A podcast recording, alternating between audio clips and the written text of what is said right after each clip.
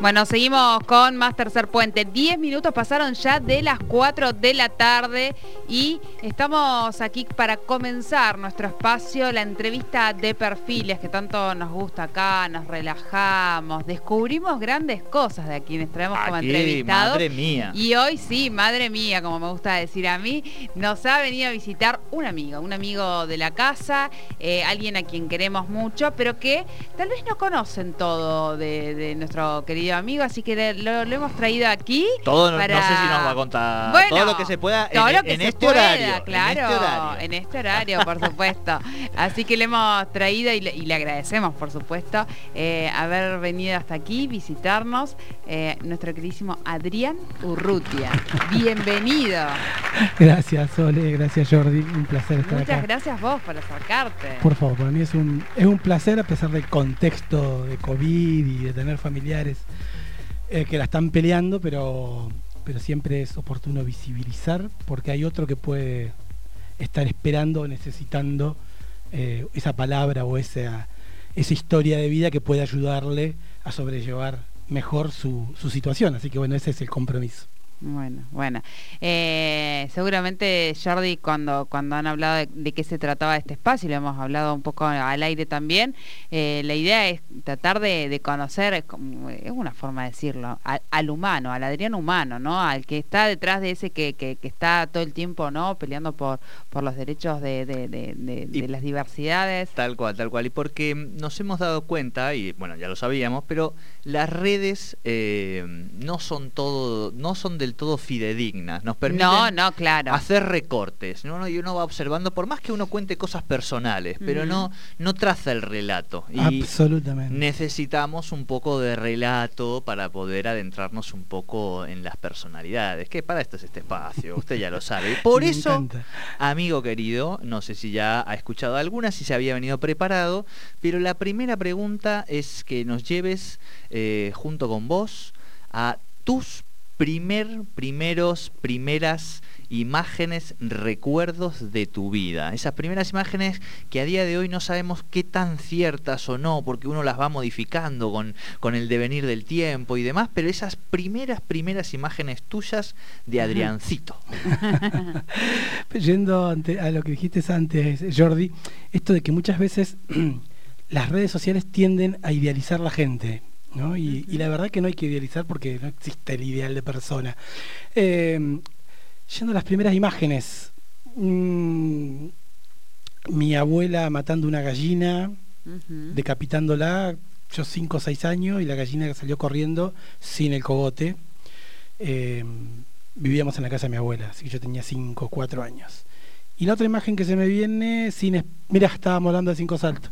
En el cine de Cinco Saltos, en el cine de Cinco Saltos. Hermoso eh, cine. yo me, el, cine es hermoso. Cuando muy chico iba a Cinco Saltos muy seguido y fuimos al cine y yo era chiquito, no sé qué, cuántos años tendría, no sé, nueve, diez, once.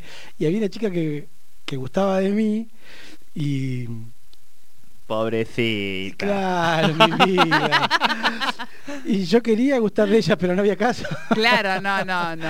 No, bueno, y estábamos en el cine y ella me daba la mano a mí, y mi primo le daba la mano a ella, y era una situación media así rara que uno no sabe manejar cuando es, cuando es niño. Esas dos imágenes se me vinieron a la, a la cabeza, después el baño que está atrás, en esa época, yo tengo 49 años, aunque estén bien puestos hace 40 años atrás. Estás, estás impecable. Sí, sí, sí, lo sé, amigo, gracias. Ah, lo sé, pero de verdad. pero de verdad te digo, estás impecable. o sea, no decís. A mí me sorprende. El Adri tiene 50 tacos, digamos. No, no, no. no, no, Y, y, me recuerdo el, baño en la casa de donde vivíamos, en la casa de mi abuela, el baño atrás.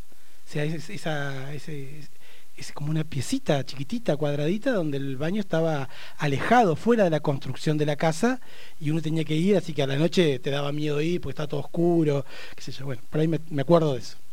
Bien, bien. bien. Y eh, me imagino también algunos momentos de, de compartir con, con el Ever ¿no? Así de chiquitos, así de, de hacer eh, maldadosidades, este, que es como uno también a veces aprende algunas cosas en la, en la vida, los pajaritos, las piedritas, ¿eran así de, de pataparrear, digamos, este, con, con tu hermano? Sí, sí, sí, pero la verdad que él siempre fue el más, el más zamputa, se puede decir, no sé Sí, cómo decirlo más. sí. Yo siempre fui medio, medio, medio tranqui. Eh, teníamos, éramos muy, muy humildes. Eh, y teníamos una pileta de barro. Mi papá bajo un olivo nos había hecho un pozo. Papá policía. Papá policía, en ese momento peluquero del ejército. Todavía no había entrado a trabajar a la policía. Como peluquero, siempre fue peluquero del ejército o de la policía. Y nos había hecho una pileta, un charco de barro, y nosotros en verano nos bañábamos eh, ahí. Y Ever rompía eh, para que salga el agua y yo me enojaba porque con el calor que hace Neuquén en verano, hasta que algún día mamá trabajando mucho de enfermera y papá también trabajando con dos trabajos, nos pudieron comprar una pelopincho esas chiquitita, chiquitita, chiquitita y bueno, ya Ever dejó de, de romper la compuerta para que el agua se fuera y yo lloraba y nada, Ever es, es el único hermano que tengo, Eh, nos hemos divertido mucho, pero tengo más recuerdos de las que me hizo cuando adolescente, cuando me sacaba el auto, cuando me sacaba la ropa, cuando me quitaba los cassettes, cuando llevaba chicas a casa a bueno, novias o, Claro. o chicas, no sé, y, y papá estaban de vacaciones y yo decía, no, no, con- porque uno fue criado con esa cultura de que la casa es sagrada, la habitación de los papás y la cama de los papás es sagrada. yo era un tarado y mi hermano, eh, seis años más joven que yo, eh, nada. Claro, claro, esos respetos no, no, se, se moligeraban, vamos, vamos a decir. O sea que infancia, además de esto también, eh, nacido eh, aquí en, en la Neuquén, criado en la Neuquén, eh, escuela primaria, ¿cuál? La, do- la primero, la 235 del barrio Provincias Unidas, tuve hasta tercer grado en la 235 y la 201 en cu- a partir de cuarto grado, la 201 imposible no recordarla, Mirta Tamburini, mi querida maestra que la tuve en quinto, sexto y séptimo grado. Mi infancia yo nací en Neuquén, pero la viví hasta los cinco años en Barda del Medio. De verdad, hermosa ¿En ciudad. serio? Sí. Ah, no, eso no la sabía. Che, ¿y Hermosa te- ciudad. No, mm, De pueblo, verdad. pueblo mágico. Pueblo, pueblito mágico, exactamente. No, no, como, no como cinco No, digo. hay otras No, localidades. No, no, pero hay un localidades saludo. más grandes que, que, que, que Barda del Medio Sí, y pero que no tiene son magia. pintorescas. Barda Sí, del Medio sí, tiene sí, una sí, magia. sí, totalmente. Sí, es muy, muy Mirá, bueno, se me esa viene cosa verde, Esa hermosa. cosa verde del río, Sí. la, la población, Ahora en otoño, oh. Es, es hermosa. De, de Barda del Medio tengo un recuerdo muy feo, muy, muy feo, que fue en el golpe militar. Cuando fue el golpe, eh, estaban buscando a, a mi madrina, Mirta Tronelli, que ella vivía pegada a la casa nuestra, y entraron a la casa nuestra y yo lloraba mucho, mamá gritaba, nos revolvieron todo, rompieron almohadas, revisaron el gallinero, nos dieron vuelta a la casa. eh, tengo esa imagen, yo tendría cuatro o cinco años, no, no- no recuerdo con precisión, pero digamos, de Barra del Medio tengo D'Angelo, que es titular del sindicato de, Sí. de- del sindicato de gas, creo que es, o de agua. Bueno, Sí. D'Angelo me regaló las primeras gallinitas de mi vida, las primeras palomas. Eh, creo que de ahí viene el, el- el amor por las aves, porque era muy amigo de mi papá. Y después, bueno, con el, con el golpe hubo que, que refugiarse, mi vieja sobre todo, tu- tuvieron que refugiarse en otros lugares de la, del valle. Claro, Bien, claro. bien. Eh, y ahí en el secundario, eh, además de que obviamente empieza a, a mover, a movilizarse el Adrián que se va haciendo adulto y se le empiezan a aparecer interrogantes también, me imagino. eh, también abraza la causa peronista. Siempre digo, a veces me cuesta con mis hijos cuando yo les, les exijo el tema del estudio y a mis hijas y, y siempre siempre fui muy sincero. Fabio y yo somos muy sinceros con nuestros hijos e hijas, pero el tema es que Fabio no repitió, él terminó la secundaria, todo bien, el claro. tiempo y forma, y el papá Adrián hizo tres veces cuarto año, dos veces segundo año. Entonces a veces como, ¿desde dónde te parás vos para exigirles? O te parás para exigirles porque sos el papá, pero me refiero a que eh, esa flexibilidad que, que si la vida y tus padres la tuvieron contigo, uno tiene que tenerlas con, con tus hijos e hijas. Y mm, recuerdo que me hice peronista, no tanto por mi mamá y mi papá, que me llevaban a todas, las- sobre todo mi vieja, me llevaba, papá no podía porque bueno, trabajaba en dos instituciones Claro, que claro. no le facilitaban la expresión de su peronismo, pero mamá, sí, mamá militó siempre. Este, y entonces, como no había con quién quedarse en casa, me iba con ella a todas las reuniones. Y la verdad que iba de no con muchas ganas, Claro. llevaban a los Ajá. nenes porque bueno, no había con quién dejar al nene, a los nenes en, en la casa. Sí, sí, ibas a un ámbito de Sí, sí, adultos, que iban a hablar de sus temas de adultos. Imagínate 11, 12 años vos. Sí, o sí, no sea, entendés nada, entendés nada. Y lo que menos querés es estar eh, hablando de panfleteadas, porque en esa época se panfleteaba, Claro. se usaba el mimeógrafo. y Para, esa- para, ¿el mimeógrafo cuál es como era? una fotocopiadora que se había que darle manija. Ah, iba, iba. Oh, no. como esos autos que- claro, que, claro. que andaban a. con- Exacto, y ahora el Canva, ¿viste? y Exacto. todos diseñando en Canva ahí buscándole la vuelta. Exactamente. Cuare- tre- 40 años, o sea, 30 y pico, ni siquiera. Tal cual, tal cual. Y, mm, y en primer año, siempre digo que tuve una profesora muy gorila, López de apellido, nunca me acuerdo el nombre, Sí. pero era profesora de historia y muy gorila, pero gorila esa El hijo es peronista, no te preocupes. ¿Ah, sí? Sí, sí. Ah, mira, bueno. Este, y la vuelta a la vida, porque ella hizo que yo me hiciera peronista. Mira. Ella me tenía entre ojos. Yo iba con iba al colegio San Martín. Colegio San Martín, un colegio muy cheto de aquella época, ¿no? O sea, Sí, sí, el del, el- bueno, digo el del centro, De la Avenida el centro, Argentina. claro, el de la Avenida Argentina, tal cual. Y si ibas a la mañana era más cheto, todos chicos, hijos de, qué sé yo, y yo, el hijo del peluquero, el hijo de la enfermera, que venía del barrio Fonavi, mi, mi amado barrio Fonavi de Neuquén, en la calle Jujuy, República Italia. Jujuy, Y- República Italia. Sí, yo iba ahí porque quedaba cerca. Claro. eh, porque Sí. me correspondía por radio. Y entonces todos estaban en contra de Luder, este, Alfonsín era lo mejor, qué sé yo. Y esta profesora dice, a ver, dice, Urrutia, ¿usted que se dice peronista? ¿Por qué es peronista? Cric, cric, cric, uno, dos, tres. No, sabía por qué era peronista. Claro. Yo era peronista porque, Porque andaba iba con tu mamá, mamá, claro. porque Luder y había que el retorno de la democracia, pero... Y dije, no voy a pasar nunca más un papelón. Y empecé a, a leer, Adoctrinarte. a adoctrinarme solito.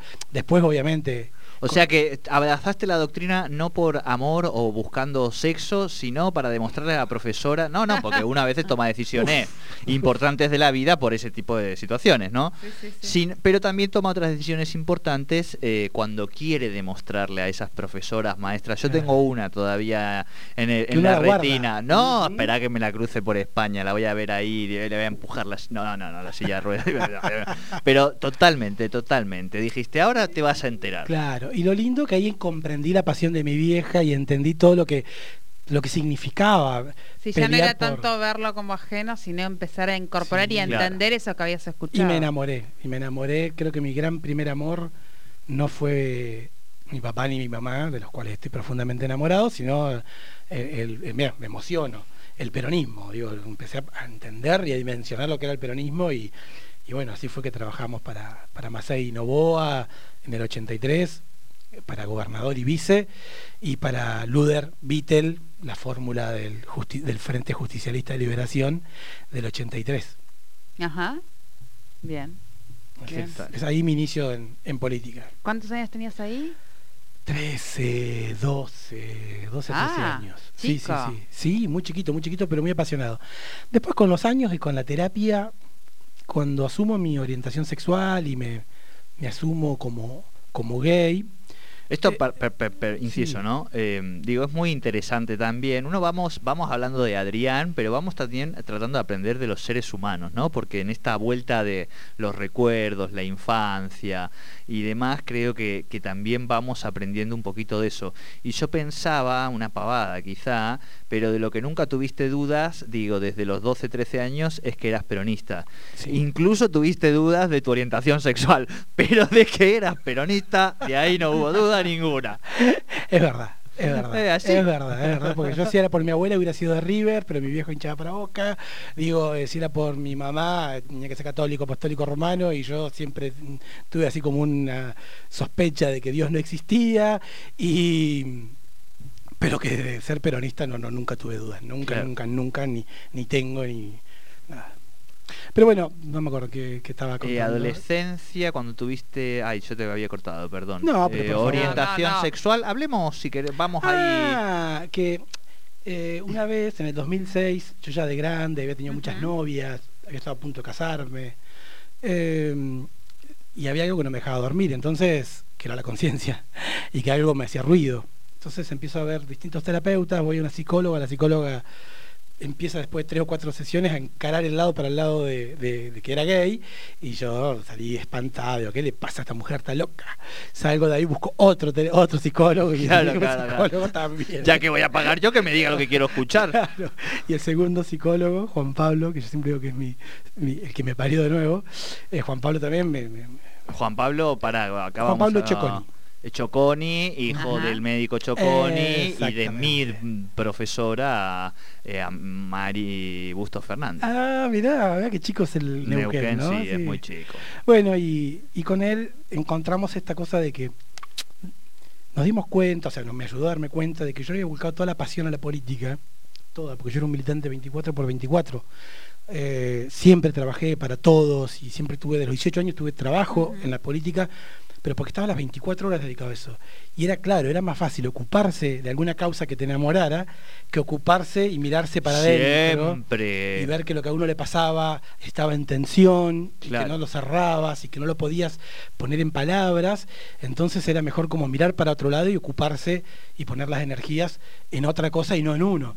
gracias a, a, esos ocho meses de terapia con Juan Pablo, este, yo no es que dejé de militar, pero claramente empecé a militar la temática LGBT porque me ayudó a salir del, del, pero, closet. Pero además todo ese salir del closet, digo, es salir del closet en un congreso peronista también, te quiero decir, o sea, no era salir del closet, viste, porque vos ya tenías toda una tradición, una militancia dentro del peronismo, Urrutia, Urrutia por aquí, sí, el pibito Adrián Urrutia, qué sé yo, y de repente un día esa masa del peronismo descubre que Adrián Urrutia, bueno, a partir de ahora va a seguir siendo compañero peronista, pero le va a poner colores a su militancia, digo, ¿no? Fue un shock para dentro del peronismo. Fue un shock. Sí, sí, un shock, eh, literalmente hablando, porque me conocían las referentes barriales, los dirigentes. ¿Año? Eh, 2006. 2006. Aprensemos que matrimonio igualitario se, se aprueba en 2010, que es donde la sociedad un poco empieza a abrir un poquito la cabeza en el debate público. Hasta ese momento los resortes conservadores seguían siendo estamentales. Y esos resortes conservadores estaban en todos lados. Los medios de comunicación, los partidos políticos, todos. Claro. Todos, desde la izquierda a la derecha, todos, pasando por el mío, el justicialismo. Sí, sí, sí. Eh, y sumale a esto, vamos a ponerle un poquito más de salsa, un padre policía. Un padre policía que cuando veía a Cris Miró en Crónica TV decía a estos PUTO de MIRD hay que matarlos a todos. Entonces imagínate cómo te sentabas adelante de tu papá a decirle, papá, este, soy uno de esos que vos ves en la televisión. Siempre recuerdo que, muy inconsciente lo mío, siempre fui un poco inconsciente. Eh, íbamos a Chubut a un encuentro con el gobernador Mario Das Neves, 2007. Esa es muy buena. Yo hice el encuentro, el, lazo con Mario, nos recibía al sector del peronismo en el que yo militaba. Yo, militaba en el sector del peronismo más conservador, este, la lista de la Unión, Lealtad y Unión que conduce el sindicalista Sergio Rodríguez, yo era parte activo, militante, íbamos en una comitiva de ocho personas en dos vehículos y en el trayecto. Conservadurismo fuerte, cristiano, digamos, Opus Dei, o sea, muy fuerte. no venías de. No, no estabas en el sector conserva-conserva. Sí, sí. Y, una inconsciencia mía, contar en el viaje de acá a Chubut, en el medio, no sé si habíamos pasado Sierra Grande, no sé. Contarles que yo. 1200 kilómetros. Bueno, mira. Sí, había que. 600 kilómetros. Transcurrí Esos, esos kilómetros y en ese viaje yo cuento que era gay. Y Después digo, me, podrían haber bajado del auto. No, no lo hubieran hecho, porque además gente divina, gente divina. Pero no dejó de ser un shock para ellos. Y después ni te cuento para los militantes del peronismo histórico de Neuquén, para, bueno, para, todo el mundo, pero yo creo que, que, es mejor que las acciones hablen por uno que, que hablen las palabras que uno dice, ¿no? Que hablen las acciones. Así que bueno. Esa por ahí tuvo que ver mi. Después de, ese proceso que vos haces de, de, esta salida, de, poder definirte, eh, ¿te resultaba difícil o lo ibas así como estás contando ahora, libremente? Sole, como te quiero, y está buena la pregunta. No, hoy uno lo cuenta así con una naturalidad. Ah, bien, bien, esa es la, ahí está. Para, digo, no, para, tal vez ah, eh, cualquiera que, esté escuchando, que todavía está buscando su, su, su, definición y demás, también, o sea, no contar que no, que no es fácil, no es un cuento, ni, ni, o sea, digo, es un proceso y, y, bueno, hay que, hay que, hay que animarse y hay que, hacerlo cada uno a su, también a su, a su ritmo y a su, Absolutamente. modo, ¿no? Sí, Sole, hay que animarse porque uno vuelve a nacer. Yo cuando me salvé de la, de la colimba, eh, por número alto, sentí como que me saqué una mochila de encima. Y cuando salí del closet me saqué 700 mochilas de encima. Eh, no, claro que no, no, no fue fácil, no fue fácil, porque la verdad es que si yo, uno nacido y criado en Neuquén y, todo el mundo te conocía de una manera. Y, claro, claro. Y con un montón de patrones culturales con los que te van criando, ¿no? O sea, yo de chiquito fui a, hice la, la comunión, el, otro, como si yo, el otro, todos esos cursos que te hacen ¿Por qué no he, conseguido una foto tuya de la comunión? La tengo, la tengo. La tendría que. está escuchando ahí alguien en la familia que pele, que pele foto de comunión, que pele foto de comunión. Con mi abuela y mi tía Moni y en la iglesia Inmaculada Concepción de la calle Antártida Argentina y Barranqueras, eh, ahí en el eh, área centro-oeste, ahí hice la comunión y la poscomunión y después, bueno, todo. Digo, uno en esa cultura machista, patriarcal, que uno se cría, primero es difícil con vos, vos sentís vergüenza, sentís como que, bueno, está bien, cuando yo logré salir, dije, listo, yo soy, pero no lo voy a andar diciendo. Pero bueno, la verdad es que uno con, la forma de ser de uno, iluso de uno, haber pensado que no lo ibas a andar diciendo. Eh, eh, no, lo que pasa es que uno no se, no, sabe, no se va animando, ni siquiera sabe hasta dónde va a ir llegando de a poco, ¿no? Si tengo amigas y amigos de, toda la vida que estén escuchando, fui muy maldito y mal bicho. El día del, el día del amigo del año 2007 o 2008 fue el día que nosotros somos amigos de los 17 años, tenés, 49. es el mismo grupo de amigos. Yo siempre digo que a una persona también. Jaime, Jaime, Jaime Gustavo, está escuchando que nos mande una foto de chiquito. Natalia, eh, Maki, Paola, es el mismo grupo de, toda la vida. Y para el Día del Amigo nos juntamos en un restaurante muy conocido de Neuquén a cenar y ahí nos íbamos a, no sé a dónde. Y todos sentados alrededor de la mesa cenando, yo dije, bueno, ah, le pedí a unos amigos si me podían llevar a Sublime, que era el boliche gay por excelencia, año 2007, 2008 en eh, Neuquén. Eh, puto, eh, no, cuando dije eso, que me llevaran, me dicen, bueno, sí, yo te llevo. Y en el camino me dicen los dos amigos, Natalia y Tommy, pero Adri, ¿vos sos? Sí, dije. Y de ahí fuimos a la casa de los chicos y en la casa de los chicos, eh, al otro día, me llevaron al boliche. Y al otro día, en Cipoletti, en la casa de Natalia y Tommy, comiendo un asado, eh, dije que era, que era gay. Claro. Y con un miedo, con un miedo, con un miedo. Y yo digo siempre, ¿no? Qué tonto, tantos tiempos que perdí, tanta... Yo no perdí jamás un amigo, jamás un compañero peronista.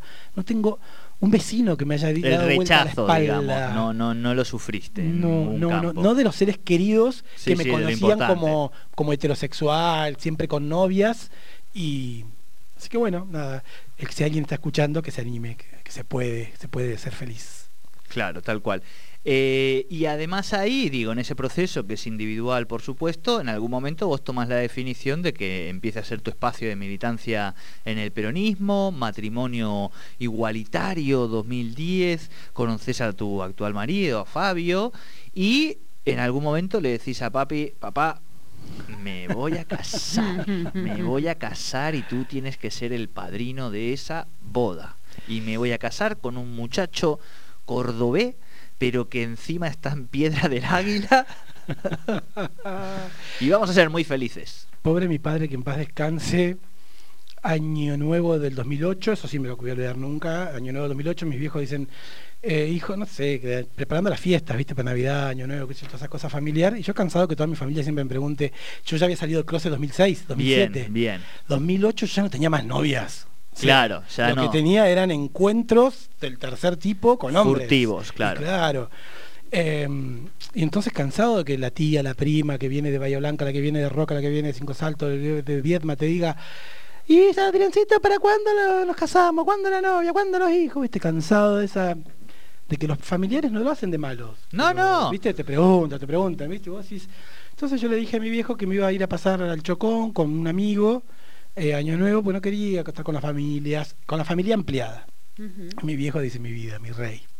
Dice, no, mi viejo, mi vieja. Bueno, entonces dice, hagámoslo con tu hermano, dice, con tu cuñada, ¿te parece? Y nosotros. los seis solos, eh, y, y los hijos de mi hermano, ¿no? Las hijas, eh, solos en el quincho de casa, de la casa de mi viejo. Y bueno, si es así, sí. Le digo, ya que yo voy con mi amigo. Mi amigo ya estaba viviendo conmigo. Mi amigo. ya vivíamos juntos en el departamento de al lado de la casa de mis viejos. O sea. ¡Ay, no! Eh, para mi mamá y para mi papá, Fabio era el profe de economía, recto, correcto, educado, señorito. Qué buen amigo el amigo que vive con. Sí, sí, sí, decía. Por lo menos ya sabemos que con este muchacho por lo menos se porta bien, se porta claro, bien. Claro. Entonces ese año nuevo, que nosotros nos íbamos a alquilar una, cabaña en el Chocón, ya le habíamos dicho a un par de amigos y amigas que nos íbamos todos al Chocón. Amigos gays y amigas lesbianas. Dale, dale, dale cuando yo cambio de planes ante el cambio de planes de mi papá y ante la, mi papá y mamá que nos dicen, no, pasémosla juntos, los seis, más las nenas, Abril y Camila, que son mis sobrinas, yo digo, bueno, y entonces los chicos me dicen, che, bueno, yo suspendí todo, eh, vamos a la cabaña. Ay, no, mirá, yo te, la voy a pasar en casa, pero, uh, boludo, bueno, no importa. Ay, dijo una mala palabra, perdón. Y entonces yo le digo, pero para que yo hablo con mis viejos y si mis viejos no tienen problema, che, papá, Charlie Alejandro de Roca, ¿puede venir a pasar con nosotros que no tienen? Sí, mis viejos siempre fueron un pan de Dios.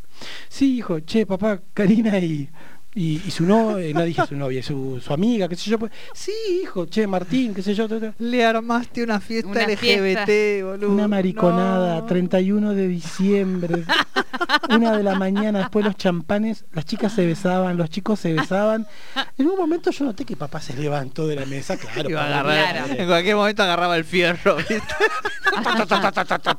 menos mal que nunca manejó arma. al aire, ¿viste? no manejó arma porque era ah, ¿viste? No, claro, claro. Pero bueno, y tardó un rato, yo también, bajo los efectos de, la alegría y de Año Nuevo y qué sé yo, y de la del, del, del champán, no sé qué estoy tomando.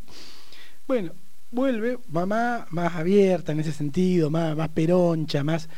Bueno, vuelve y todo se, se, desenvolvió con, con relativa naturalidad. Para mí era algo, yo estaba haciendo yo. Había salido del closet, vivía con mi pareja estaban mis amigos, pero claro, pobre papá y mamá, nunca se van a olvidar de esa, de esa año nuevo. Todos nos quedamos a dormir en el departamento mío, porque al día siguiente nos íbamos al lago Marimenuco.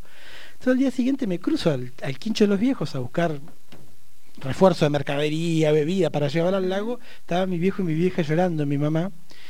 Y yo dije, mira qué, qué, tonto uno. Yo dije, pobre mamá. Estaban discutiendo otra vez esas discusiones de pareja que tienen cada tanto las parejas, los matrimonios, y mamá está llorando. Entonces, eh, ma, eh, que, ¿todo bien? Sí, sí, hijo, mi vieja se limpió las lágrimas, qué sé yo. Eh, bueno, el abrazo, qué sé yo.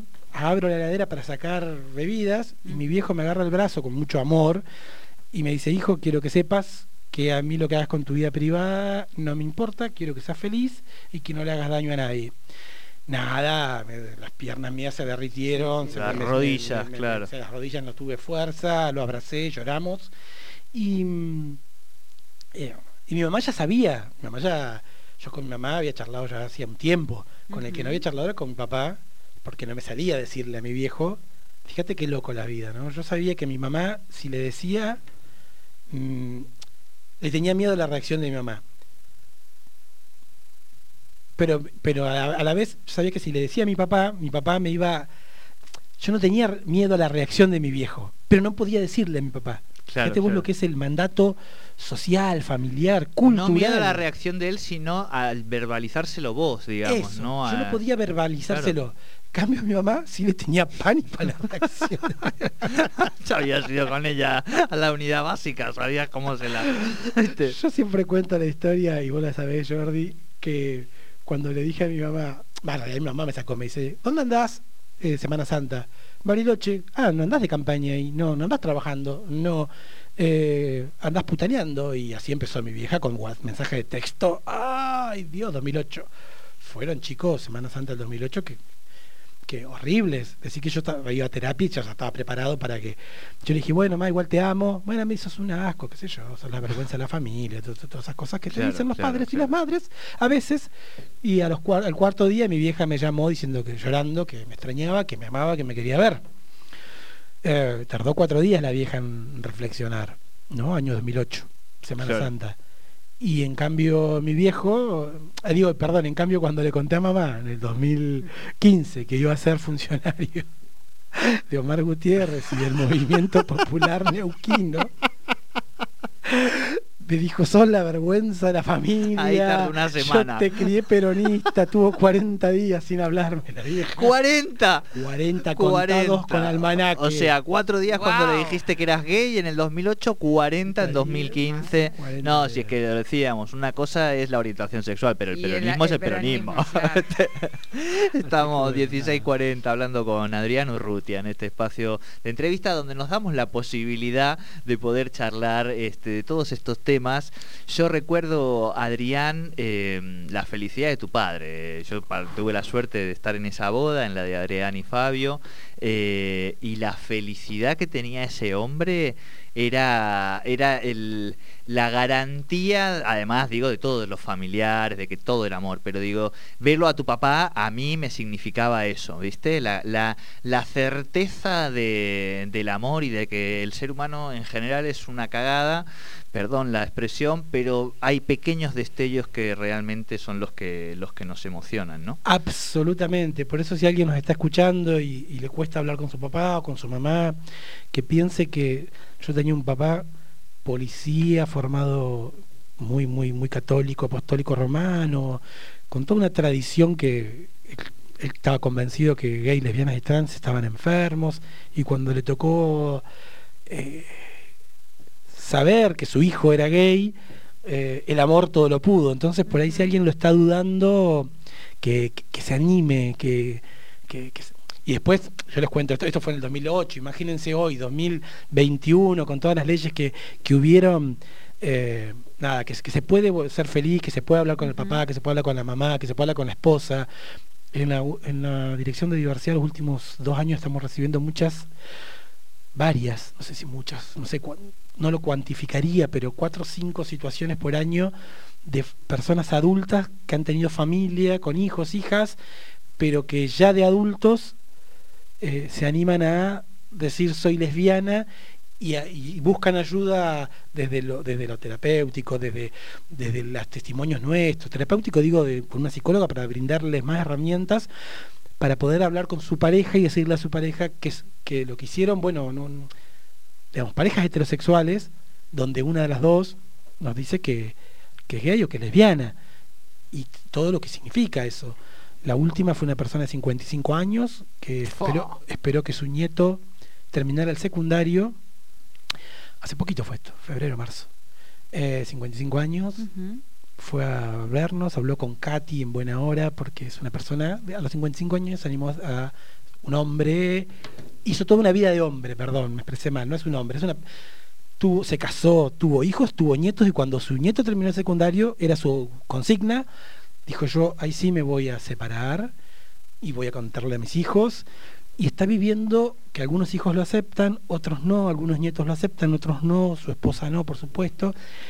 Se ha intentado suicidar, eh, en el trabajo tuvo inconveniente del trabajo, así que estamos hablando con la cooperativa de trabajo donde, donde se desempeña, eh, del Estado, por supuesto, asistiéndolo, no solo de lo psicológico, lo legal, sino también desde el acompañamiento del estar, de decir, hola, en nombre de la persona, ¿cómo estás?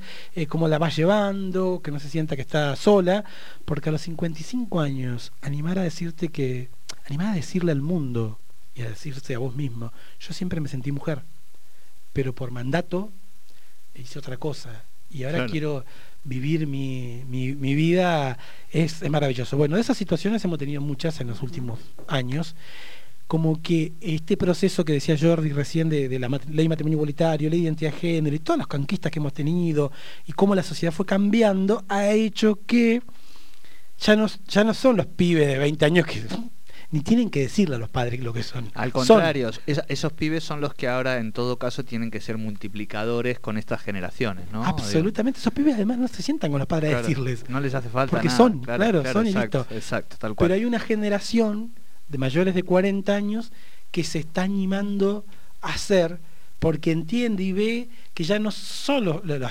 LGBT, gay, lesbianas, y trans, no somos objeto permanente de burla en los medios de comunicación. No somos absolutamente discriminados Claro. por toda la sociedad. No es que hay un Estado que nos, nos persigue, nos encarcela y nos lleva presos.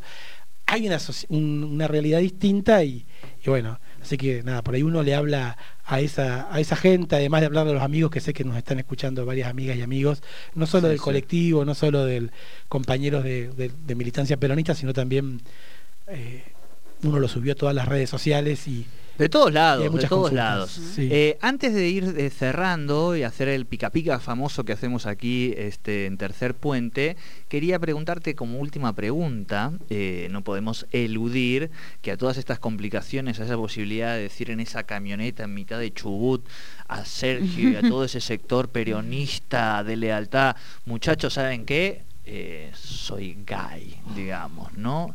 Si había algo más difícil que eso, de incluso que sentarse, casar, ¿eh? vamos a ser padres con Fabio. Y no de uno y no de dos, sino, de, tres. Y nada de esto de que tengan tres o cuatro años, no, no, adolescentes encima. Eh, que ya han crecido, que ya tienen, ya son jóvenes, vamos a decir, con todo lo que eso también implica. Pero bueno, una, reflexión sobre la paternidad de estos dos padres. Todo muy intenso. Un beso a Fabio que nos está escuchando. Mi hija Cintia está cursando porque está estudiando para maestra jardinera. Mi hijo Diego está cursando porque está estudiando para licenciado en, diseño gráfico.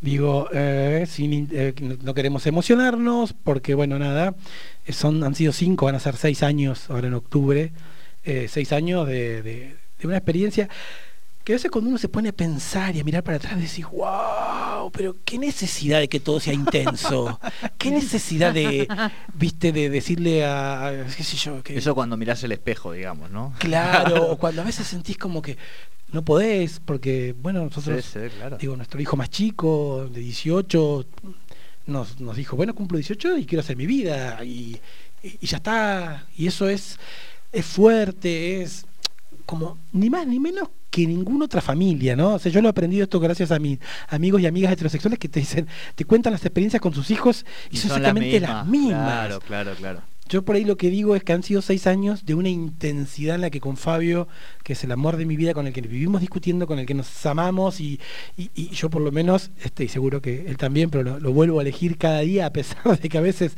eh, este, son 2008 nos conocimos con Fabio, imagínense cuántos años llevamos juntos pero digo, estos seis años nos han marcado en criar tres adolescentes con toda una historia de vida que ya las, digamos, cualquier chico que estuvo siete años en un hogar esperando que alguien lo adoptara, siete años, conviviendo con sus tres hermanitos, hay una, hay una, historia, ¿no? Y, y venir dos papás, gays, de este, a Luján, traerlos a Neuquén, todo lo que eso significó. A, la meseta. A la meseta, Neuquina. Claro, o sea, todo. Ser funcionario y eso te llevó mucho más tiempo. Claro, todo fue más demanda de tiempo y, la verdad que, una experiencia maravillosa y de la que por supuesto no, me arrepiento. Eh, ¿Quién dijo que iba a ser fácil? ¿Quién dijo que iba a ser fácil? Fabio fue el de la idea de adoptar tres. Digámoslo también. Hagámonos cargo. Fabio me dijo, che, amor. ¿qué y eso que era el de los números, ¿viste? y Uno, dos, tres. y, y, él que era joven en ese momento. Y yo le dije, sí, sí, porque yo no quiero ser abuelo, yo quiero ser papá. Y ahí dice, leímos una nota del diario para aquellos que saben que somos kirchneristas profundamente fanáticos con mi esposo de, Cristina y de esto y de lo que significó ese proceso para la Argentina, nosotros siempre nos gustó leer todos los diarios y todos los canales de televisión, porque nos gusta tener nuestro espíritu crítico, nos gusta... Y leímos La Nación de un domingo, donde había una nota donde decía qué pasaba con los chicos que están en los hogares y que cumplen 18 y son eh, no expulsados, sino que se, se les dice que se vayan del hogar porque ya cumplen 18 años. Y la leímos y eso nos llevó a, charlarlo, a reflexionar, a leer y, a inscribirnos para adoptar. Ya estábamos inscriptos nosotros hacía muchos años, pero, pero ampliamos la barrera esta etaria de, la edad y, dijimos, bueno, ¿por qué no de 12, 14, 16, que era la edad de mis hijas y mis hijos cuando nos adoptamos los cinco? Así que bueno, una historia, esa, esa historia el otro día lo, lo decía en el, Facebook, ¿no? Que yo no sé qué se escribirá, eh, si se escribe algo de uno, eh, la historia de uno, ¿qué, qué, qué, dirá? Pero sí sé que nadie podrá decir que, no lo intentamos, que, no fue por falta de... Tal cual, tal cual, es, eh, tal cual. ¿Qué, ¿Cómo te estamos moviendo la cuerpa, eh? Viste que estas entrevistas son cálidas, pero interpelan, interpelan porque Vamos, vamos moviendo y esa es un poco la idea, Adrián, de esta charla, eh, que ya lleva cuarenta y tantos minutos y que vamos a cerrar ahora con nuestro famoso picadito. Este, ¿Esto de qué se trata? ¿Vamos a traer una máquina picadora? No. Te vamos. No, no, no, no, no, no. No, no, no, no. Eh, preguntas directas sobre referentes, libros, políticas, sí, al huesito para que usted nos vaya haciendo y para que también nuestra audiencia vaya conociendo a todos y todas. Lo tenemos para uh -huh. que falto yo, Sole que me a, sí. acomodo vamos. aquí el picadito. Vamos a ver que, que Adrián co coloque también su, su esa, después de haber igual de desnudado aquí su alma a nuestro querido amigo, esto va a ser un pan comido. Esto es pan comido, exactamente. bueno, yo ya tengo todo, ¿Todo listo? Listo y dispuesto, compañera. Bueno, entonces vamos con el picadito con Adrián Urrutia. Un libro. La razón de mi vida. ¿Una serie o una película? Mm, un lugar en el mundo. ¿Un referente político? Néstor Kirchner. ¿Una referente social? Milagrosala. ¿Un lugar en el mundo? Villa Langostura. ¿Una época histórica en la que te hubiese gustado vivir? la de Juan Domingo Perón y Eva Duarte de Perón. ¿Y una frase que te acompaña? Yo nunca me arranqué el alma que traje de la calle, por eso es de, Vita y que dice que por eso pudo ver, ni se dejó iluminar por las luces de la ciudad, que por eso pudo ver la grandeza del pueblo. Digo, la estoy medio nervioso, no, es exactamente así, pero es una de las la, frases que, de cabecera mía. Muy bien. Hasta aquí el picadito con Adrián Urrutia.